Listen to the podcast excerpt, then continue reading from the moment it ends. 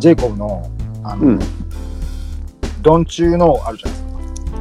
うんうんスナーキーとのやつ見てたら、やっぱ面白いなと思って見てたら、ついついあの、あっち、リンガスだっけ？ああうん。やっぱちょっとあっちを見ちゃうみたいな。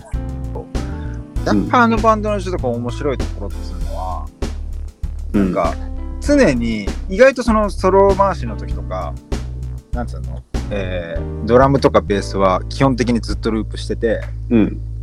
まあ、あの楽曲にあの楽楽曲に限りかもしれないけどその意外とシンプルな動きをずっとしてるっていう中に、うん。そのソロ奏者と主に鍵盤の人とかだとめちゃくちゃ自由に動けるっていうか、うんうんうん。そうだから意外とあれがなんかこうああいうベースの動きだったりドラムのダイナミクスがなければうんまあジャズ奏者とか結構やってるっちゃやってるなと思って。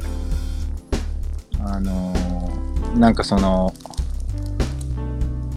そのぐちゃぐちゃしたジャズ系まあ本当にストレートアヘッド系の人たちもうん。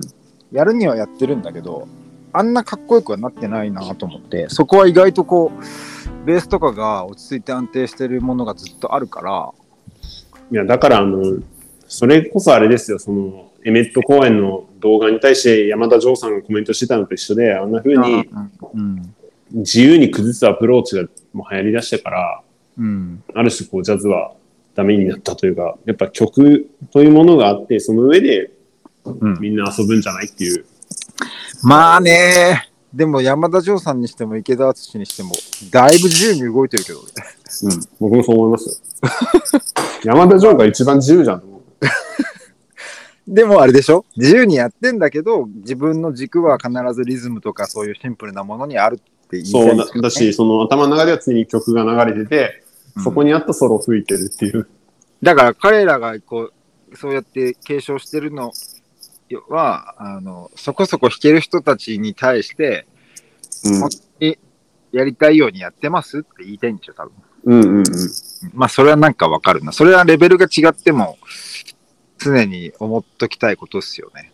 まあ、あの人たちは頭がいい人たちですからね。まあ、そのあんまり、どこまで。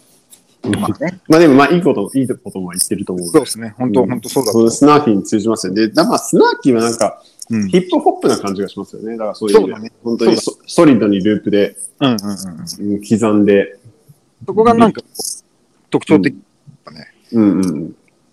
わかる。なんかジャズそのいわゆるこう現代ジャズの言ってる方向にこうそんなにこう固執してないというか。ね。だから、本当になんかインタープレイとかしたくなって、本当についていきたくなっちゃうんだけど、そのソリストの方とかに。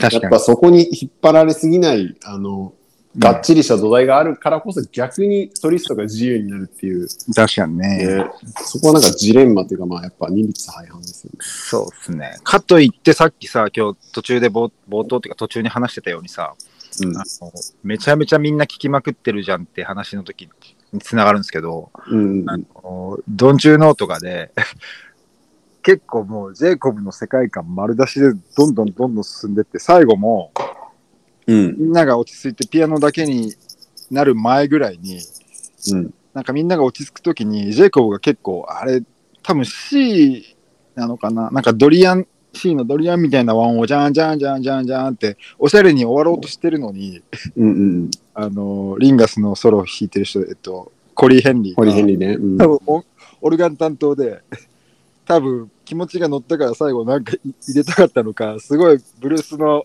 「ティーロロロロ」みたいなああ、はいはいはいはいい。たらでも俺がびっくりしたのはすぐやっぱいいなと思ったのはそれをやってえー、って俺は思うんだけど弾いてるジェイコブがその後にブルースのあのスケールをねダララってちょっと入れるんですよ。多分弾かれてそれに。はいはいはい。なんかそれが音楽でいいなって思うんですよね。最高ですね。最高っすね。なんかだから、まあ今日なんつうんですかね。こう教授となんかまあ受け入れる気持ちがあるっていうねオープンマインドですよね本当。なんかあの、そうそう、ちょっとドリアンスキルで思い出したんですけど、うん